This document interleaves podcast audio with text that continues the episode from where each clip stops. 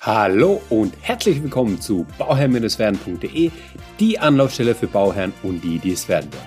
Mein Name ist Maxim Winkler, ich bin Architekt und Bauherr und möchte dir dabei helfen, Bauherr zu werden. Die heutige Folge wird dir präsentiert von derdämmstoff.de. Hier dreht sich alles um Dämmstoffe aus Glaswolle oder Steinwolle, kurz Mineralwolle. Wenn du empfindliche Ohren hast ist Mineralwolle für dich in Sachen Dämmung die erste Wahl. Egal ob Rohre, Wände oder Böden, durch die guten Schallschutzeigenschaften von Mineralwolle verringert sich die Lärmbelastung messbar und spürbar. Das sorgt nicht nur für mehr Ruhe im Haus, sondern auch für eine deutlich verbesserte Lebensqualität. Für welche Anwendungsbereiche Mineralwolle zur Dämmung eingesetzt werden kann und welche Vorteile sie noch mit sich bringt, erfährst du auf derdämmstoff.de. Viel Spaß! In der heutigen Folge möchte ich ein wenig über den Schallschutz sprechen. Der Schallschutz betrifft vor allem, also ich spreche jetzt vom Schallschutz nicht. Es gibt zwei verschiedene Arten vom Schallschutz. Es gibt einmal den Schallschutz, der im Inneren ist des Hauses. Darüber sprechen anders mal, einander mal. Und es gibt den Schallschutz, der außen ist. Also sprich, ähm, denn ich abgeschirmt, also wo ich mein Haus abschirmen muss zu der Außenwelt.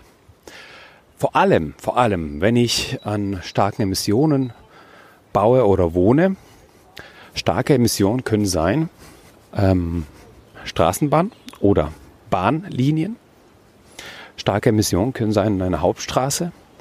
Es können eine Bahn Bundesstraße sein oder eine Autobahn, die in der Nähe ist, gegen die ich mich ähm, schützen möchte.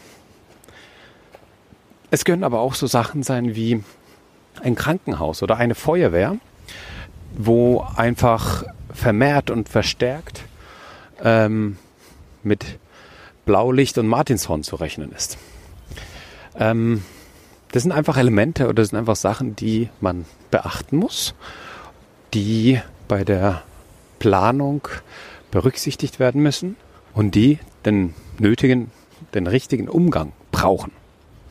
Und diese Maßnahmen, die ich dafür brauche, was ich dafür machen kann, ist natürlich zum, zum einen ist es die Dämmung der Fassade. Der, über die Fassade kann ich ganz viel steuern.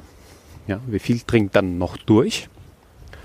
Aber ich sag's mal so, die Fassade ist in der Regel relativ stabil aufgebaut, so dass ich da weniger Kopfschmerzen hätte. Hätte bei der richtigen, Fass, bei der richtigen Dämmung etc. hätte ich da eher weniger Kopfschmerzen.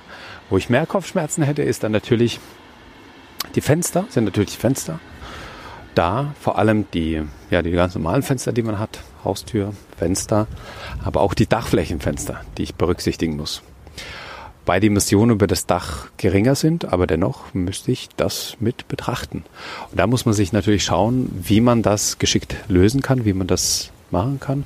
Es gibt ja oft, wenn man an Bahnlinien wohnt oder an ähm, Bundesstraßen etc., gibt es ja oft Schallschutzmauern, die man vor dem Haus stellt.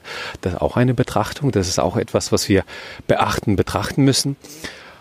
Und diesen Impuls möchte ich aber nochmal raussenden, indem ich einfach sage, okay, was könnt ihr machen? Ihr könnt natürlich zum einen ganz viel machen mit dem Haus. Je höher die Schallschutzanforderungen an Fassade, an Dach und an Fenster, und dann Dachfenster sind, desto teurer sind auch vielleicht die einzelnen Elemente.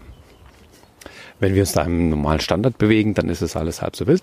Wenn wir aber etwas mehr haben wollen als den Standard, dann äh, müssen wir da vielleicht ein bisschen mehr darauf, dafür zahlen. Aber es gibt auch diese sekundären Maßnahmen, ja, wie diese Schallschutzwand. Es gibt auch die Möglichkeit, dass ich dann, wenn ich irgendwie, ja, durch Vegetation, ich kann Büsche pflanzen, die den Schall schlucken. Ich kann Bäume setzen, den Schall schlucken. Aber natürlich sind das einfach, also das sind einfache Maßnahmen, die äh, nicht immer den nötigen Erfolg bringen.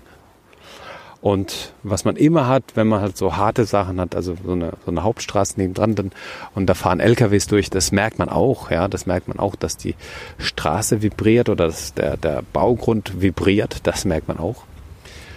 Ähm, auch bei der Bahn merkt man das natürlich, aber das sind einfach so Sachen, da muss man einfach gucken bei der Grundstückswahl. kann ich damit leben und will ich damit leben? Deswegen ist es nicht nur eine Frage des Schallschutzes, sondern das ist eine entscheidende Frage, eine strategische Frage bei der Grundstückswahl. Und ja, es gibt wenige Grundstücke und ja, dann sind die Leute mit weniger zufrieden, denn sie sagen, hey, lieber das als gar nichts. Aber mh, mm, stellt euch mal dahin im Sommer. Holt euch einen Campingstuhl, setzt euch mal dahin und überlegt euch, will ich so wohnen? Kann ich so wohnen? Möchte ich so wohnen? Ist das genau das, wo ich die nächsten 30, 40 Jahre verbringen möchte? Und wenn ihr das Gefühl habt, nee, das ist eigentlich, es ist nicht das Richtige, aber es ist halt einfach das letzte Grundstück, was noch da ist, sucht vielleicht noch weiter. Wenn er aber sagt, ja, das ist zwar, das, man hört zwar, dass da was ist, und, aber das stört mich eigentlich gar nicht, dann ist es vielleicht dann doch vielleicht das Richtige für euch. Also es ist immer sehr individuell. Man kann das nie pauschal beantworten. Ich bin auch kein Freund von pauschalen Aussagen. Aber ich möchte euch einfach aufzeigen, welche Schwierigkeiten es gibt oder welche Beeinträchtigungen vorhanden sind, um das Thema zu beleuchten. In einer anderen Folge möchte ich nochmal auf den Schallschutz eingehen, wenn wir jetzt im Haus sind, also zwischen den Zimmern, was man da machen kann, was man da beachten muss und so weiter und so fort. Seid auch gespannt. Bis dahin wünsche ich dir nur nur das aller, allerbeste. Wenn du einen Architekt brauchst, wenn du einen Architekt suchst, der für dich und mit dir den Weg begleitet, dann melde dich gerne an info@bauherr-werden.de. Und ansonsten freue ich mich, dass du mir zugehört hast. Ich danke dir und viele, viele Grüße. Dein Maxim.